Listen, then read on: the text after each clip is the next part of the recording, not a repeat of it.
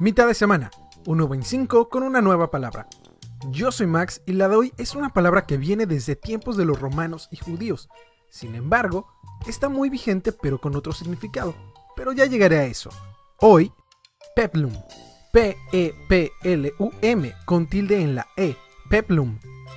Esta interesante palabra tiene un par de significados, aunque diferentes. Esta palabra viene del latín peplum sin tilde o peplo, que es la vestidura típica de las mujeres en la Grecia antigua, y este del griego peplos. De acuerdo al diccionario de la RAE, peplum se refiere a una película ambientada en la antigüedad clásica. Sin embargo, una búsqueda en Google no refleja esto. De hecho, si haces una búsqueda de imágenes, solo aparecen maniquís y modelos femeninas, pues de acuerdo a diferentes gurús de la moda, el peplum es un diseño retro muy actual que se caracteriza por añadir volumen a las caderas para destacar la cintura entallada.